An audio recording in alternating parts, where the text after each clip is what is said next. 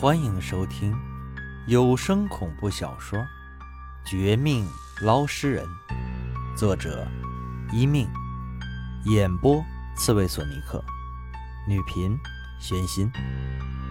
第九十四章，有媳妇儿的我像块宝。十米之下的泥土缝隙里，出现张老五的尸体，他一身干枯。犹如稻草人似的躺在泥土之下。要不是因为和他见过面，记得他的五官，我也不可能认出这尸体竟然就是张老五。可他怎么会在这里呢？张老五居然死在这里，那我白天见到的又是谁？是鬼魂？不对，他可以白天出现。抽烟聊天不是鬼魂，难不成？见到这干尸，我当场一惊，退了几步，心里头更是咯噔一下。想过这种事儿可能有意外，但没想到这一次的意外来得如此之快。钓鱼人他们听到我的惊呼声，也围了过来。见到这景象，纷纷惊讶。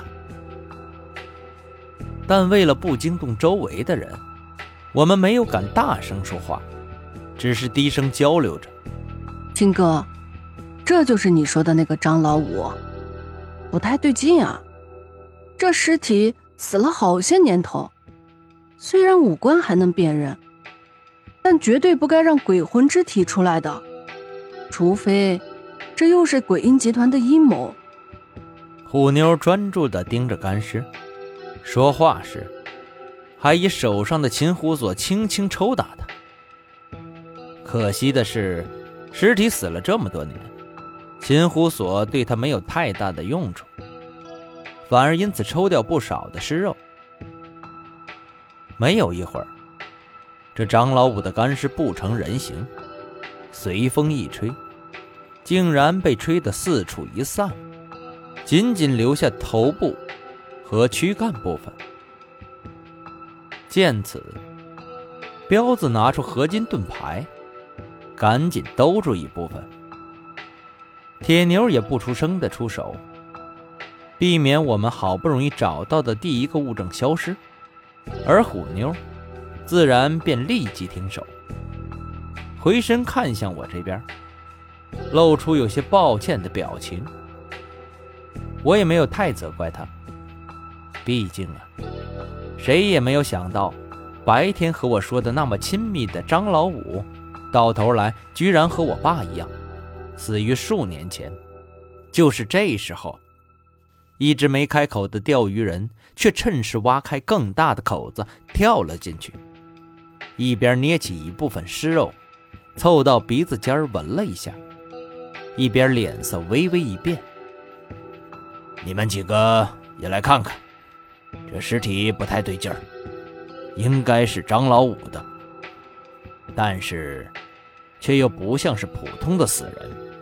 我见过不少尸体，可以说，这人的尸体比鬼婴母亲的尸体都不遑多让。说不定，挖开附近的泥土。能找到当年全部出事儿之人的尸体。王青啊，你别激动啊，我不是说你爸也在这里，他那么大本事，应该不会的。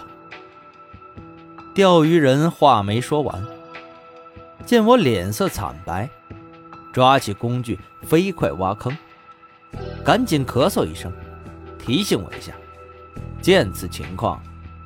铁牛三人也来到我身边，怕我过于冲动，弄伤自己，纷纷安慰起来。金哥，别担心，伯父应该没事的，我们慢慢来，不着急。是啊，金哥，还有好几个小时才天亮。王清，挺住！听到三人不分先后的安慰。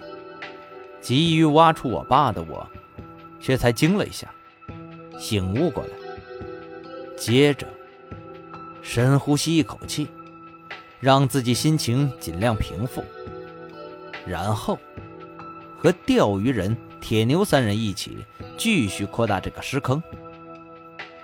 这一时间，因为涉及到我爸，包括钓鱼人在内的四个人都没有随便说话。我们本以为挖开后无非两个结果：其一，直接找到我爸的尸体，和张老五一样，人死鬼魂却还存留，而且因为某种缘故，导致鬼魂力量强大。居然不怕白天阳光。是这样的话，我们五人就得分散开，尽快找到他，弄清楚当年的真相，以及想出下一步的解救之法。哪怕我爸真的死了，我也可以慢慢接受这个事实。其二，可能没有我爸尸体，他没死。只是被鬼婴集团的人打伤，或者逃走，或者被绑架之类的。相比前一个，这事儿的可能性不太高。不管是逃走还是被抓了，我爸都难逃当时一起现场的鬼婴集团高手的追捕。后者可以问出我的存在，而这几年并没有对我下手。可见并没有抓到我爸，那么我也可以放心许多。想到这儿，我手上更加用力，和钓鱼人四人一起，以张老五尸体为中心，挖出一个半径三米的大坑。但最终见到的画面，却远远超出我们的估计。既不是见到我爸的尸体。也不是毫无他的线索。相反，现场出现当年帆船的其他捞尸人的尸体，和张老五的干尸一样，被时间和流水腐蚀，经过几年岁月，变成奇怪的干尸。而这些干尸最下面一层，赫然压着一个令人震惊的东西。这，这难道就是王家祖传的工具箱？王青，你快点过来看看，这事儿不太妙啊！你爸人不在，东西却……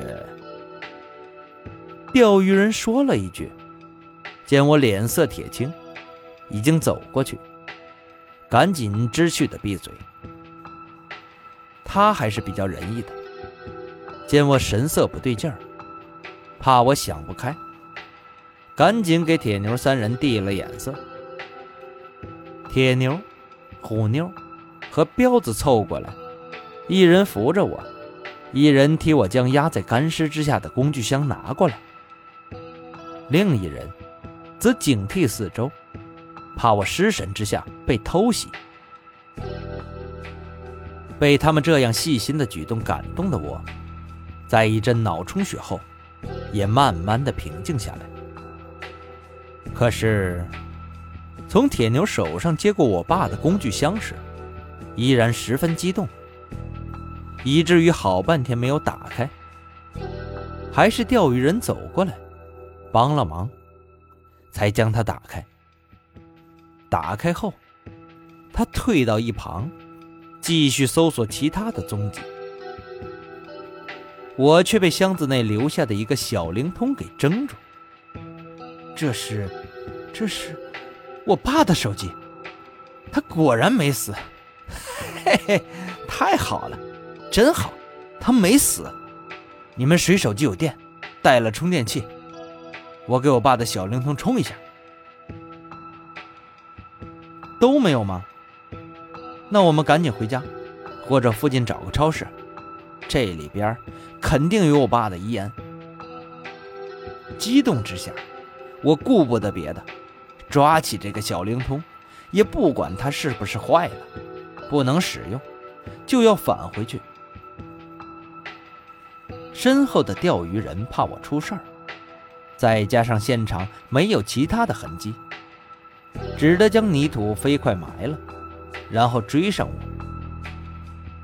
他们是在这个河段最近的一家超市找到我，我正给小灵通充电，还真的见到他能再远，偷偷找了个角落，激动莫名。正要打开里边的录音文件时，却不想身边居然再次出现那个张老五。哦，不对，不是张老五，是另一个人。他好像是我的未婚妻廖明雪，可他怎么在这里？就在我惊愕连连、困惑不解时，廖明雪撕开脸上的面具，朝我走来，一边露出她那些受伤后的虚弱面孔，一边淡淡一笑，开起我的玩笑。都说有媳妇的男人像块宝，你看看你。怎么这么冲动？要不是我出现，你可能都要被人偷袭了。小灵通给我，我们一起听你爸的录音。还有，我假装张老五这件事儿，不要告诉任何人，尤其你身边那个钓鱼的，不然你会惹出大事儿的。